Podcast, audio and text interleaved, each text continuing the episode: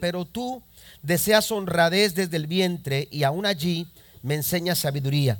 Purifícame, purifícame de mis pecados y quedaré limpio. Lávame y quedaré más blanco que la nieve. Devuélveme la alegría, deja que me goce ahora que me has quebrantado. No sigas mirando mis pecados, quita la mancha de mi culpa. Crea en mí, oh Dios, un corazón limpio y renueva un espíritu fiel dentro de mí. No me expulses de, de tu presencia y no me quites tu Espíritu Santo. Restaura en mí la alegría de tu salvación y haz que esté dispuesto a obedecerte.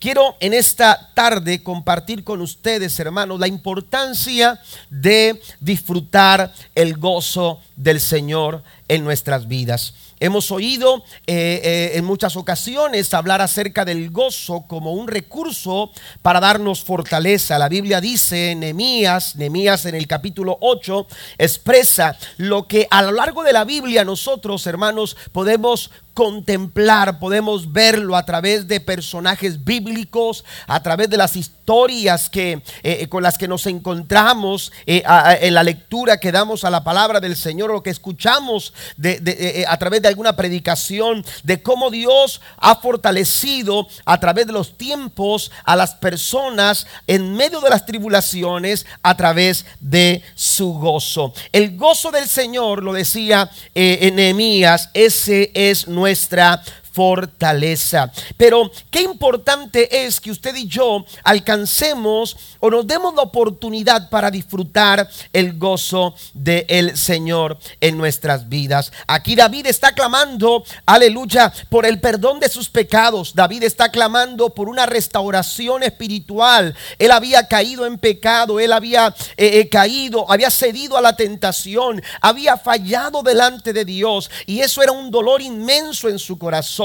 Pero por algo por, eh, eh, de lo cual también David clama, si usted puede eh, puntualizar algunas de las cosas que en el capítulo 51 se nos refiere como, como cosas por las cuales David suplicó. Dentro de esas cosas por las cuales David suplica, David se, se enfoca, aleluya, en el gozo del Señor. Él, él no está dispuesto a seguir adelante sin recibir esa alegría, sin disfrutar de ese gozo, sin alcanzar, aleluya, el deleite de sentir la alegría que viene, que viene del Señor. Encontramos a un hombre que se sabe anhelar, que se sabe en una búsqueda del gozo, del gozo del Señor. Las palabras del salmista nos dan luz de la magnitud de las consecuencias causadas por el pecado. Eh, eh, eh, ha perdido muchas cosas, pero algo de lo cual, aleluya, David se adolece, a David le duele el corazón es precisamente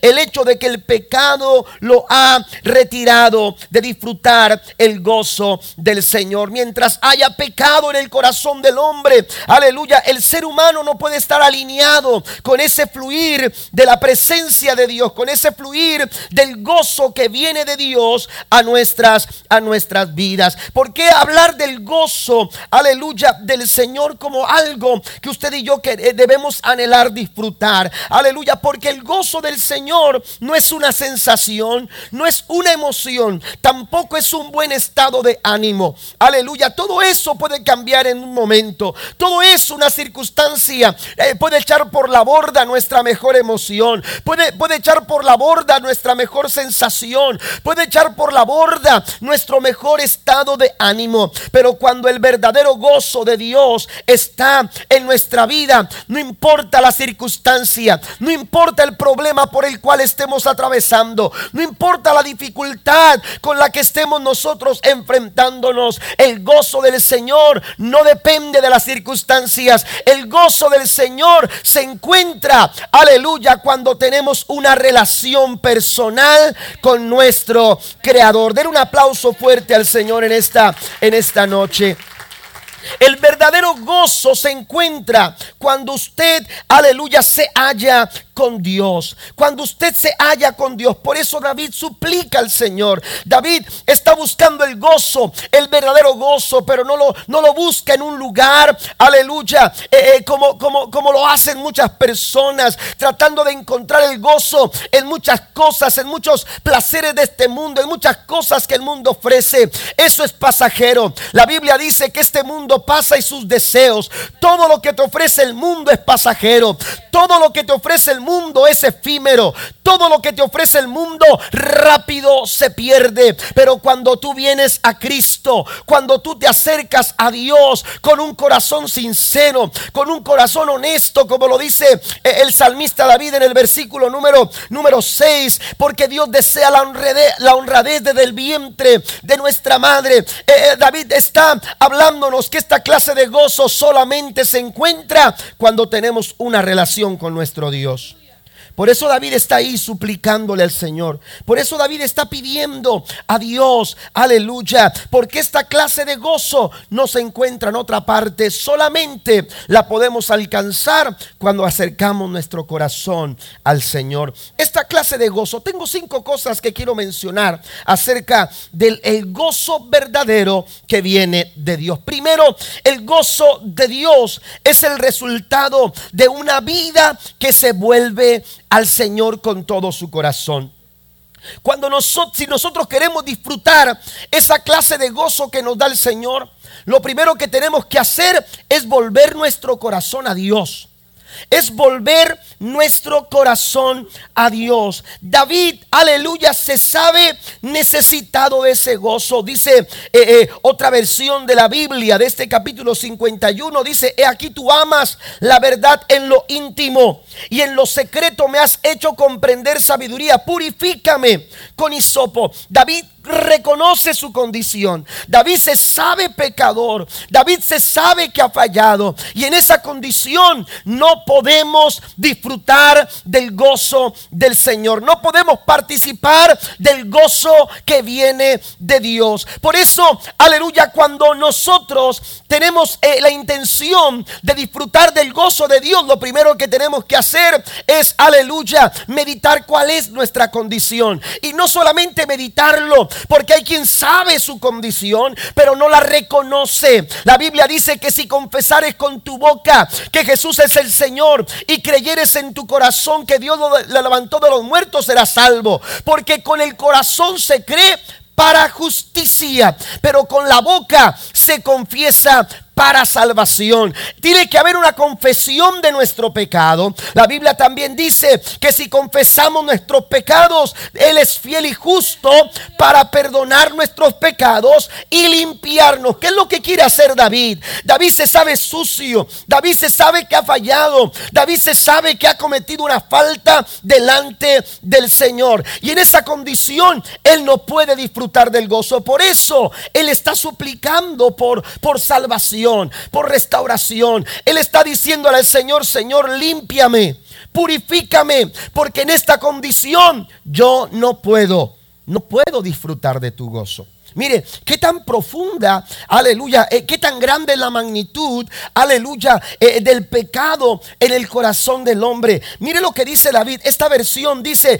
y seré más blanco que la nieve. Hazme oír, dice la escritura, hazme oír. David está deseando escuchar gozo, desear, deseando escuchar alegría. Amén. La condición en la que David estaba, aleluya, era una condición que lo había llevado a escuchar muchas cosas. Aleluya, lo había llevado a escuchar muchas cosas, pero no alcanzaba sus oídos a escuchar, aleluya, la alegría, el contentamiento, el deleite que se puede disfrutar cuando estamos en la presencia maravillosa del Todopoderoso. Bendito su nombre para siempre.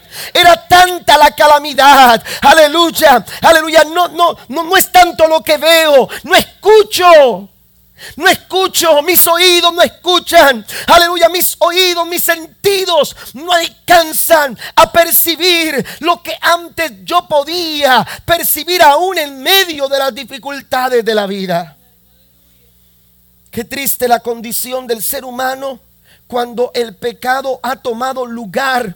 Porque cuando el pecado ha tomado lugar, el gozo del Señor no se puede disfrutar hay lamento, hay tristeza. Tú tienes que reconocer tu condición. Tú tienes que venir al Señor y decirle como lo decía el David. David, aleluya, perdóname. Aleluya, purifícame de mis pecados. Aleluya, seguro que yo quedaré limpio. Lávame y quedaré más blanco que la nieve. Devuélveme la alegría. Deja que me goce ahora que me has quebrantado.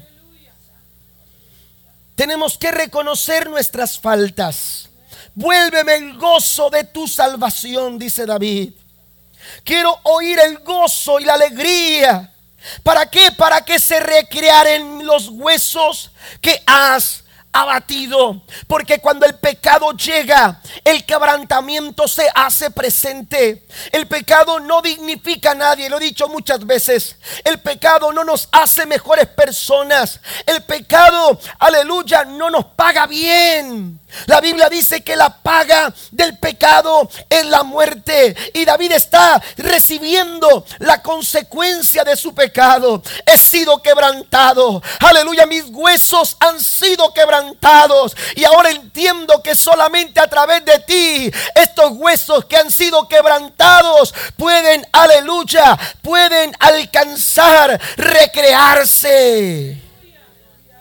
Estos huesos que han sufrido estos huesos, aleluya, que han sido gastados, que han sido maltratados por el pecado, porque la paga del pecado es la muerte. El pecado entrar, ha entrado al corazón del hombre para, para matar, destruir, dice la escritura, porque el enemigo viene para hurtar, matar y destruir. Es la encomienda del pecado. Pero David entiende que la única forma de disfrutar el gozo del Señor es volviendo su corazón a Dios. Es tiempo de volver nuestro corazón a Dios, iglesia. Es tiempo de que todos los días nosotros reconozcamos nuestra condición. Reconozcamos nuestra condición. Es necesario que lo hagamos día, día a día. La Biblia dice en el Salmo número 32, voy a leerlo, el versículo número 3 al 5. Dice, mientras me negué a confesar mi pecado, mi cuerpo se consumió. Esta es la condición de, David en el Salmo 51. Aleluya, mientras yo callé, por eso dijo, dijo David, ya no voy a callar más. Aleluya, ya no puedo seguir padeciendo más. Aleluya, el pecado esclaviza. El pecado, aleluya, no te permite avanzar hacia Dios. Pues David dijo, yo no puedo soportar más un día más en esa situación. Porque mientras callo, mi cuerpo se consume y gemía todo el día. Otra versión dice, aleluya, mientras yo callaba, aleluya, mis huesos, mis huesos, aleluya, envejecieron. Mis huesos se hicieron viejos porque el pecado es lo que hace. Por eso David vino y clamó al Señor. Quiero que se recreen, quiero que disfrute, quiero que mi alma se deleite en tu presencia. Por eso te pido misericordia y perdón para mi alma. Hay que volver nuestro corazón a Dios porque mientras haya pecado, habrá quebrantamiento. ¿Cuántas familias han sido quebrantadas? Aleluya, porque no hay un reconocimiento de la condición. Porque no, no se atreven a reconocer su condición. Proverbio 28, versículo 13 dice que el que encubre su pecado no prospera. Por más que te afanes, por más que busques, por más que intentes, la Biblia dice que cuando encubrimos nuestro pecado no podremos deleitarnos, no podemos disfrutar del verdadero gozo que solamente viene de Dios. Segundo, esta clase de gozo, además que es el resultado de volvernos a Dios, también es un fruto del Espíritu Santo. Es un fruto del Espíritu Santo. Amén. Es una dádiva de Dios aleluya, a través del Espíritu Santo de Dios. Esto no compete a nuestra carne. Amén. Hoy, hoy estoy tan contento. Amén. Hoy estoy tan contento y, hoy hay, hay gente que ríe mucho y hay gente que no puede parar de reírse porque así son ellos. Amén. Pero eso no es el gozo del Señor. Por más risueño que tú seas. Amén. Por más risueño que tú seas, eso no es el gozo del Señor. El gozo del Señor no es una sensación o una emoción, aleluya, o un estado de ánimo, o, eh, ni siquiera, hermanos, eh, eh, es, es una distinción de un carácter natural. El gozo del Señor viene como fruto del Espíritu Santo de Dios. Como fruto del Espíritu Santo de Dios. Forma parte de ese repertorio del cual Pablo habla cuando escribe a los Gálatas, cuando él se refiere al gozo del Señor. El apóstol Pablo, aleluya, dice, aleluya, que el fruto del Espíritu es amor y es gozo. Amén. Capítulo 5 del libro de Gálatas o de la carta a los Gálatas es amor y es gozo.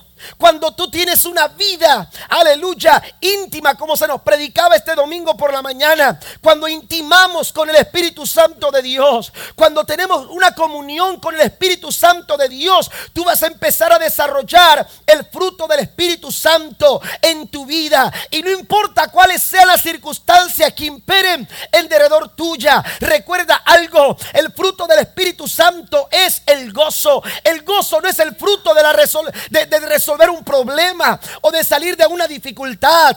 Eh, tú te puedes alegrar por eso, tú puedes dar gracias a Dios por eso, pero el gozo del Señor, hermano, no es la consecuencia de una solución o de una victoria. El gozo del Señor es parte del desarrollo de una vida ligada con el Espíritu Santo de Dios.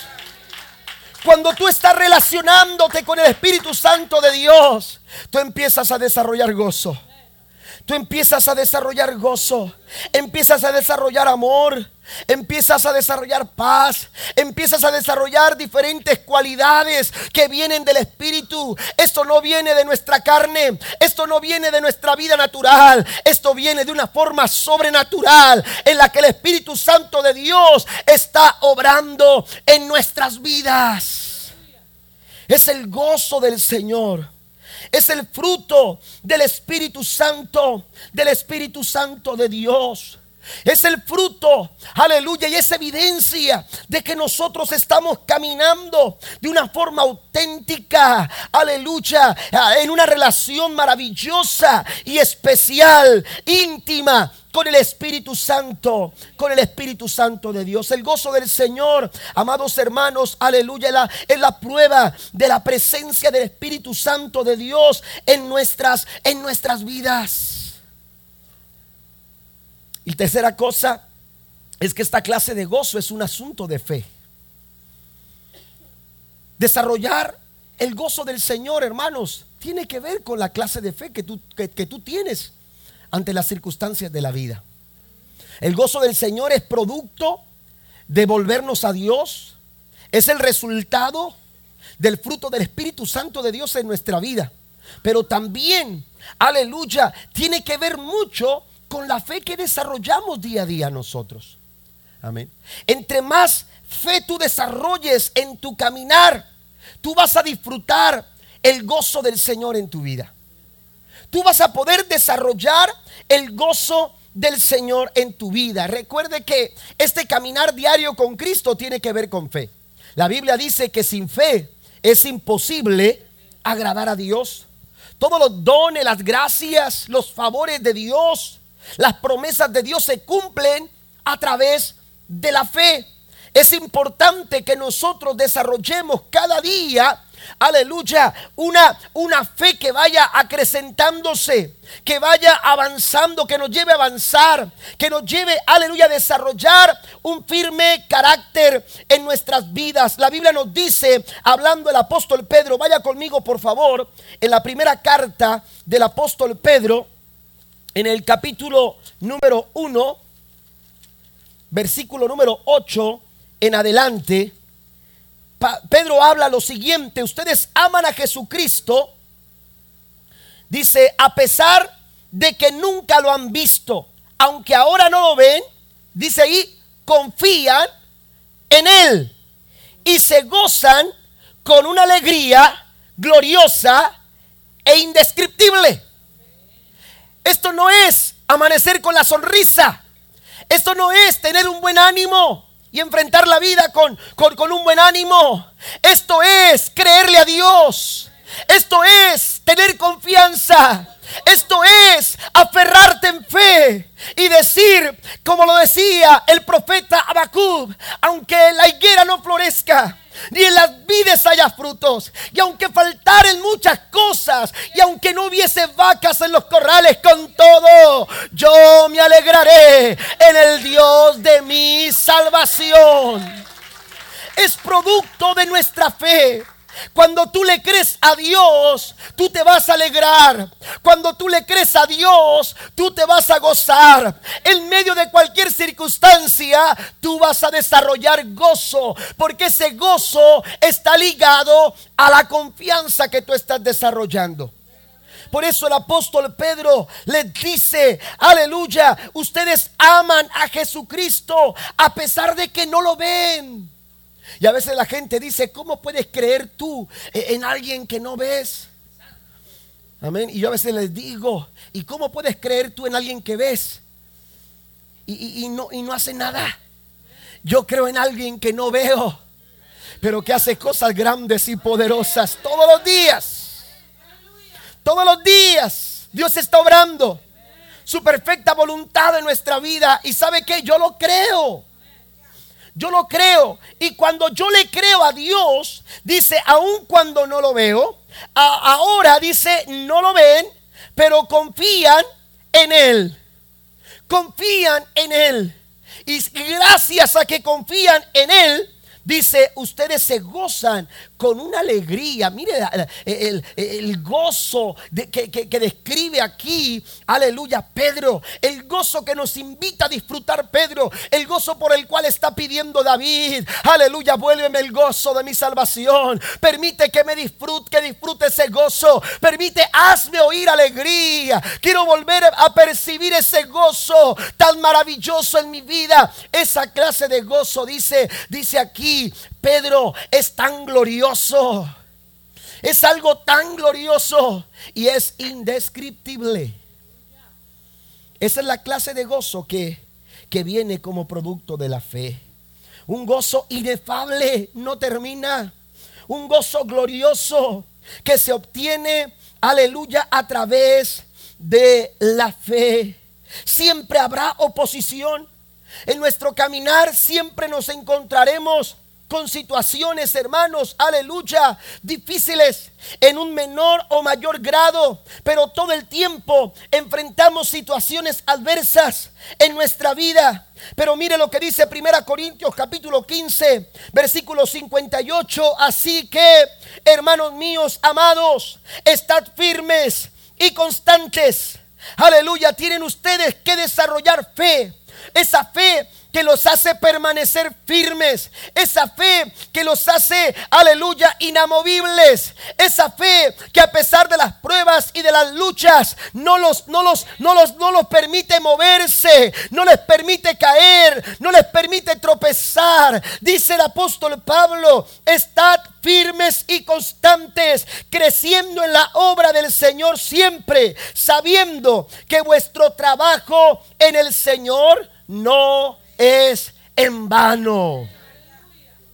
Cuando tú te aferras a la fe, tú vas a tener gozo, porque nada será en vano. Nada será en vano.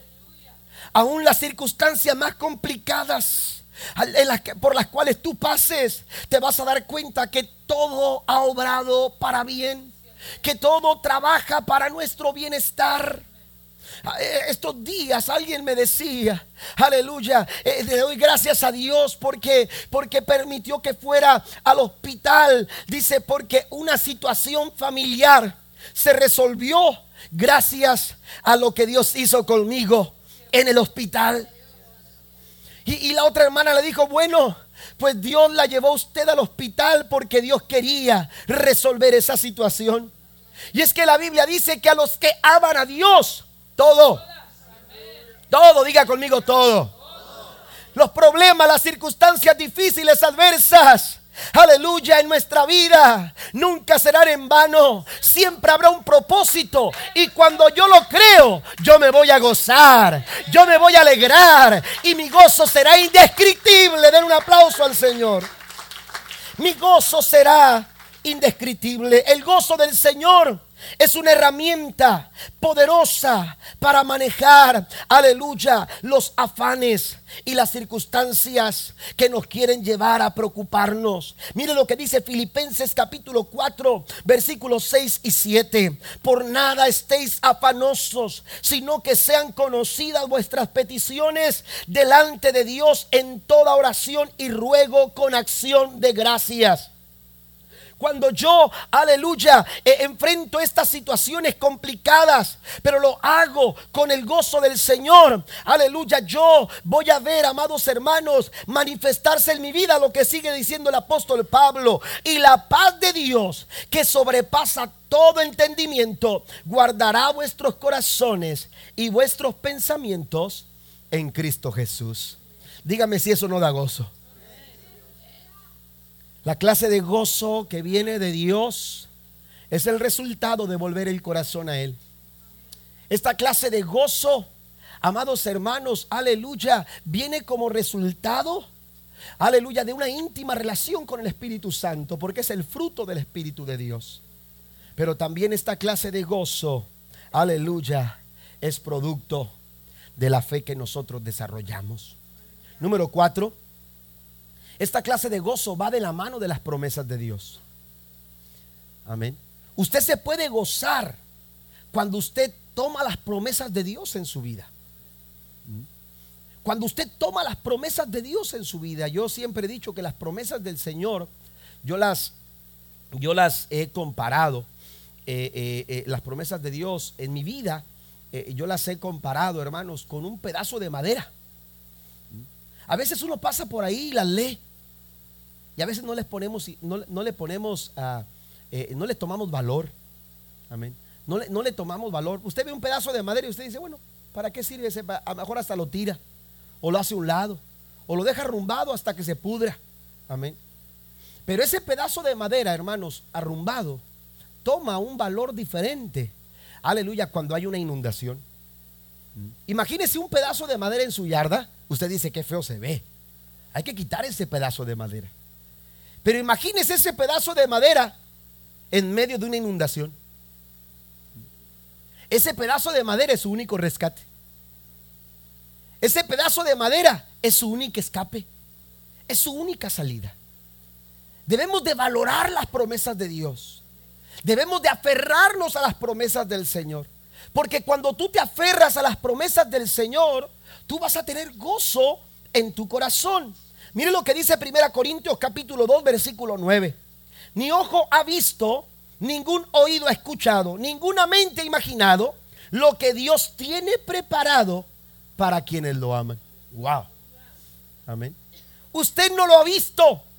Usted ni siquiera ha escuchado, ni siquiera se lo ha imaginado.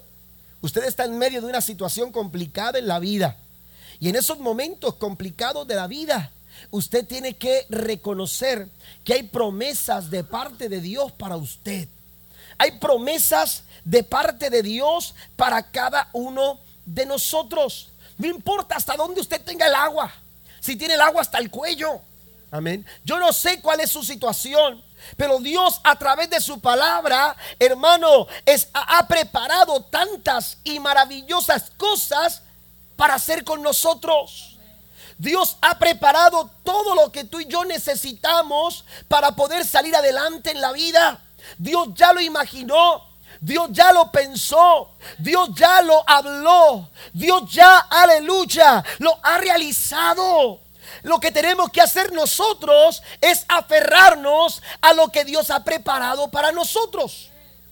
Y lo que Dios, mire, Dios se anticipa a las circunstancias de nuestras vidas a través de sus promesas. Lea las promesas de Dios. Y esas promesas de Dios son un paso adelante de nuestra circunstancia. Son un paso adelante. Dios está dando un paso adelante a través de sus promesas. Mientras tú dices, Señor, es que estoy atorado, Dios te dice, ya te ha dado una promesa. Dios está diciendo, es necesario que escuches mi promesa, es necesario que veas lo que yo te he prometido, es necesario que tú entiendas lo que yo he preparado. Amén. Y usted y yo tenemos que aferrarnos a las promesas del Señor. Hay tantas promesas en la Biblia como Isaías capítulo 40, versículo 31, donde dice el Señor que los que esperan en Él tendrán nuevas fuerzas, levantarán las alas como las águilas, correrán y no se cansarán, caminarán y no se fatigarán. Dios ha prometido que tú y yo podemos elevarnos a las alturas. Y mire que esta no es una promesa aislada. Vea lo que dice el Salmo capítulo 18, versículo 31 y 33. Porque ¿quién es Dios si no solo Jehová? ¿Alguien lo cree? ¿Y qué roca hay fuera de nuestro Dios? Dios es el que me ciñe de poder y quien hace perfecto mi camino. ¿Alguien lo cree? Quien hace mis pies como de siervas y me hace estar firme sobre mis alturas. Dios nos ha llamado a andar en las alturas. Y desde las alturas tenemos una mejor perspectiva. ¿eh? Desde las alturas las cosas, hermanos, se ven mejor. Porque a veces nos atribulamos tanto en medio de las dificultades. ¿Por qué nos deprimimos? ¿Por qué nos entristecemos? ¿Por qué rápidamente el gozo se nos va? Por eso, ¿por, qué eh, las circunstancias nos superan tan fácilmente? ¿Sabe por qué? Porque no estamos elevándonos a las alturas. ¿Y sabe cómo es que Dios nos puede llevar a las alturas? A través de sus promesas. Cuando tú empiezas a elevarte a las, cuando tú empiezas a aferrarte a las promesas de Dios, tú empiezas a caminar más alto que tu circunstancia. Tú empiezas, alguien lo cree.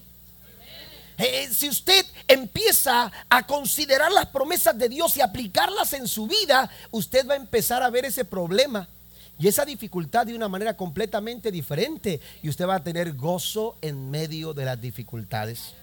Vamos a Habacuc, Habacuc capítulo 3 versículo 19 dice Jehová, el Señor, mi fortaleza es, es el cual hace mis pies como de siervas y en mis alturas me hace andar. Sería bueno preguntarnos eh, eh, dónde estamos, eh, en qué estamos andando. Eh, sobre qué estamos caminando.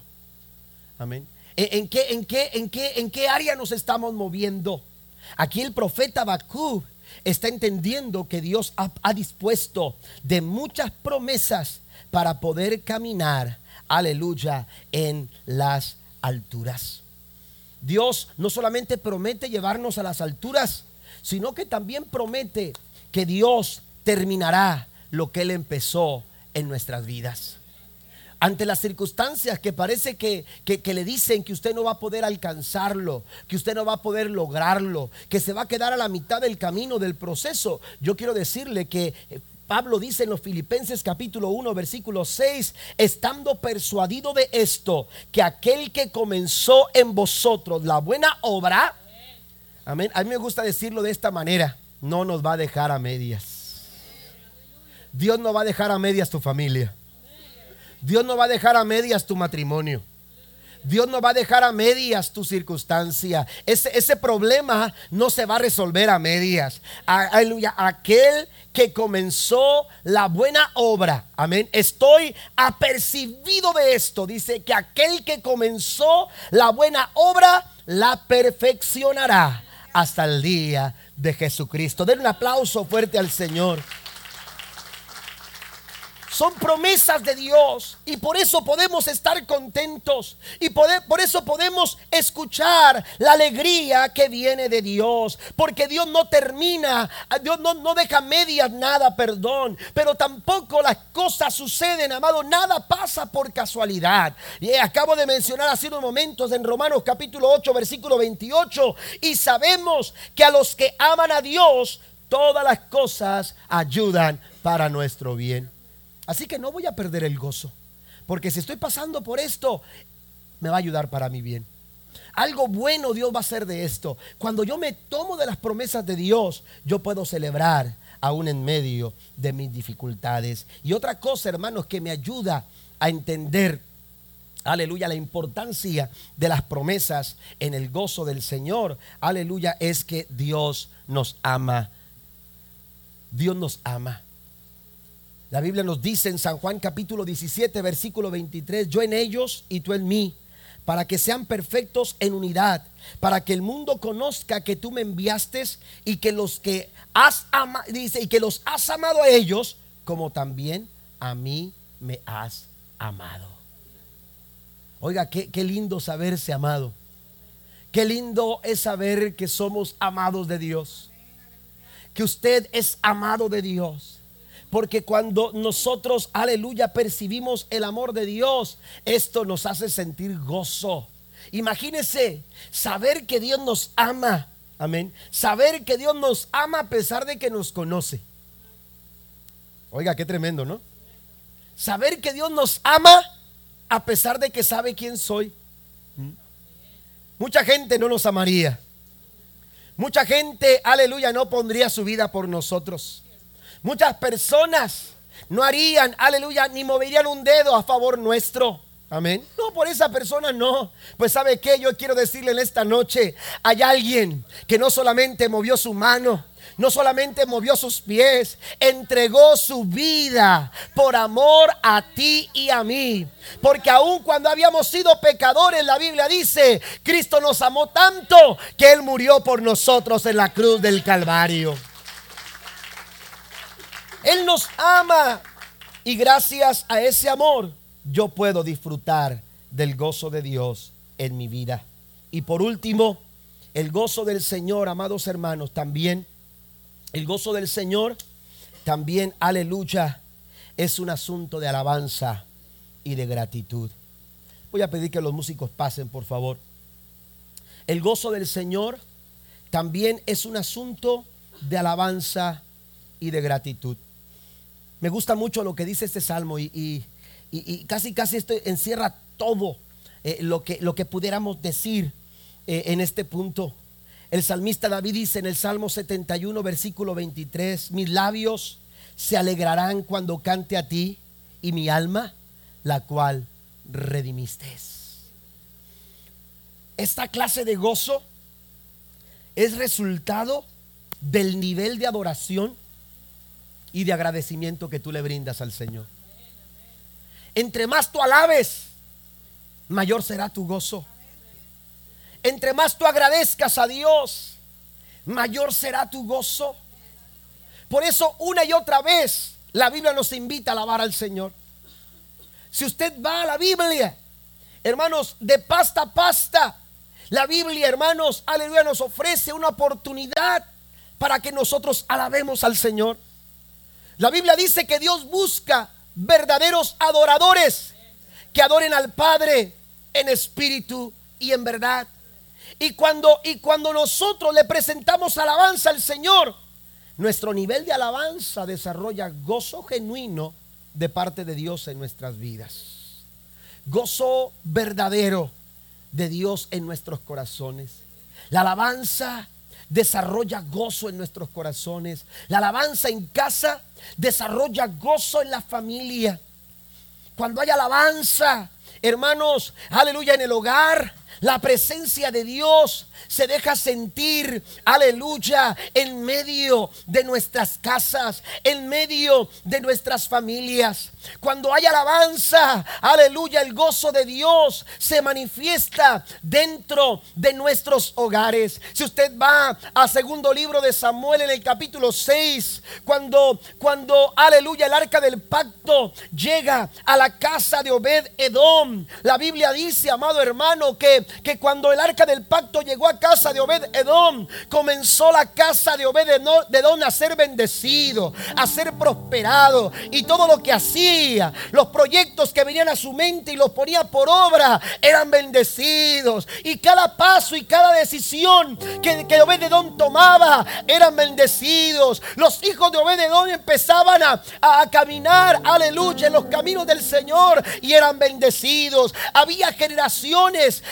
que vinieron posteriores a ese momento que sabe que fueron bendecidos. Pero no era, no era cualquiera, aleluya, no era simplemente, aleluya, eh, un momento, era, era, era, era, era algo tan especial, era una relación tan especial de la casa de Obed Edón con la misma presencia de Dios, porque de esa casa Dios levantó porteros del templo, Dios levantó cantores, Dios levantó líderes, aleluya, porque cuando la presencia de Dios está en nuestra casa, el gozo del Señor se hace presente. Y cuando hay gozo hay bendición. Mire, la Biblia dice en el verso número, número 12 en adelante, que cuando David se dio cuenta lo que estaba pasando con la casa de Odón, de Obededón, la Biblia dice que se apresuró. La Biblia dice que se levantó y empezó, aleluya, aleluya, a dirigir sus pasos a la casa de Obed Edom. Pero mire lo que dice la escritura en el verso 17 del segundo libro de Samuel capítulo 6. Y metieron pues el arca de Jehová y la pusieron en su lugar en medio de una tienda que David le había levantado y sacrificó David holocaustos y ofrendas de paz delante de Jehová. Esto es alabanza. Esto es adoración. Esto es agradecimiento. Aleluya. En los versículos anteriores dice que David empezó a danzar y empezó a brincar y su esposa lo criticó. ¿Cómo es posible que David se haya rebajado a hacer eso? La alabanza tiene que ver con expresiones. La alabanza tiene que haber, amados hermanos, aleluya, con, con expresiones del corazón. Y David dijo, yo necesito expresarle a Dios mi alabanza. Y no me importa lo que digan los demás. No me importa cómo lo vean los demás. Este gozo que tengo dentro de mi corazón tiene que expresarse. Tiene que oírse. Tiene que escucharse. Yo no sé de qué forma tú tengas que hacerlo de qué forma tú tengas que expresarlo. Pero cada vez que tú alabas al Señor, decía el salmista, mis labios se alegrarán cuando cante a ti y mi alma también, la cual tú redimiste. El Salmo 118, versículo 24 dice, este es el día que hizo Jehová. Nos gozaremos y nos alegraremos en él. ¿Cuándo es momento para alabar al Señor? ¿Cuándo es el mejor momento para alabar a Dios? Bueno, si tú reconoces que este es el día, aunque haya llovido. Hoy verdad que llovió bastante. Amén. Oiga, no paraba de llover. Amén. Estábamos aquí en la iglesia y yo miraba hacia el parqueadero y decía, si sigue lloviendo, se va a inundar todo allá afuera. Amén. Y, y dije, Señor, ayúdanos para que no se no se inunde el parqueadero. Ya como eso de las 2 de la tarde, como las 3 de la tarde, parece que se empezó a aplacar un poco y eh, a salir el sol, mejor dicho. Había dejado de llover, pero no había salido el sol. Salió el sol, hermanos, y nos dio un buen tiempo para estar en la casa del Señor. Pero a veces el día comienza de una forma y dices, ay, y nuestras expresiones cambian y nuestra actitud cambia. Oye, si tú reconoces que este es el día que hizo el Señor, tú no puedes quedarte callado tú tienes que alabar al Señor. Este es el día que hizo el Señor. Me alegraré y nos vamos a gozar en él. Yo le invito a que se ponga de pie en esta noche. Mire, hay muchos textos que pudiéramos seguir mencionando. Hay un texto en Proverbios capítulo 17, versículo 22 que dice que el corazón alegre constituye un buen remedio. El gozo del Señor lo mejor. El gozo del Señor es un regalo de Dios que tú puedes disfrutar. Que tú puedes disfrutar. Pero mire, permítame terminar de esta forma. Porque de pronto hay circunstancias que nos quisieran hacer pensar que no podemos disfrutar esta clase de gozo. De pronto hay quien dice, bueno, yo entiendo que el gozo del Señor es mi fortaleza, pero pastor, estoy pasando por esta situación. Estoy pasando por este momento tan difícil en mi vida que si usted supiera, si usted supiera por lo que estoy pasando, Yo tengo una palabra para ti en esta noche, de parte de Dios. Yo quiero decirte lo que decía, lo, que dice Job capítulo 8, versículo 21 aún en medio de lo que tú estás pasando. Y vaya que Job pasó por momentos muy complicados en su vida. Usted ha leído la historia de Job. Pues sabe qué? Dios hablando a la vida de Job. En el capítulo 8, versículo 21 dijo, aún, escuche esto, aún llenará tu boca de risa y tus labios de júbilo. Aún, aún, a pesar de cualquier cosa que esté pasando en tu vida, a pesar de cualquier situación que estés enfrentando en, en cualquier área de tu vida, Dios está diciendo aún, yo puedo llenar tu boca de alegría. Aún, aún cuando el problema dice, tú no puedes levantar las manos. Aún cuando la circunstancia dice, la cárcel está tan cerrada que no se va a poder abrir. Aún cuando tus manos estén encadenadas a las situaciones complicadas de la vida o a la enfermedad por la cual estás pasando, Dios habla esta noche y te dice, aún llenaré tu boca de risa y tus labios de júbilo. Dios tiene todavía algo por hacer contigo. El gozo del Señor es tu fortaleza, iglesia. No lo abandone hay que venir a este lugar y hay que suplicarle al Señor y decirle, Señor, hazme oír canción de alegría. Hazme oír el gozo del Señor sobre mi vida.